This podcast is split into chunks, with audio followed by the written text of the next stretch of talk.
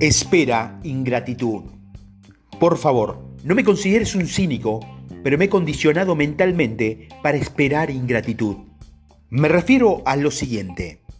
En el clásico de Normal Vincent sobre el pensamiento positivo, titulado ¿Cómo cabría esperar? El poder del pensamiento positivo, este predicador siempre optimista nos anima a esperar ingratitud.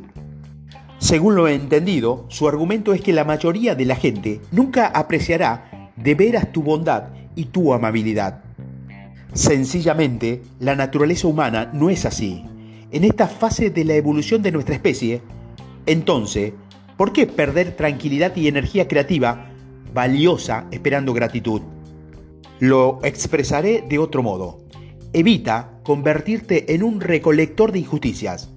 Esa manera de ver el mundo te desanima y te hace pedazos.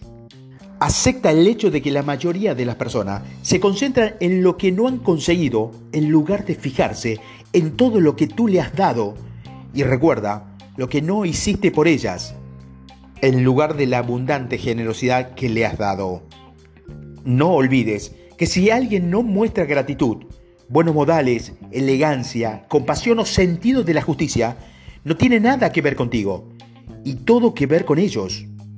La gente trata a los demás como se tratan a sí mismo. Entonces, ¿por qué pensar que tienen algo que ver contigo? Sé fiel a tus instintos morales.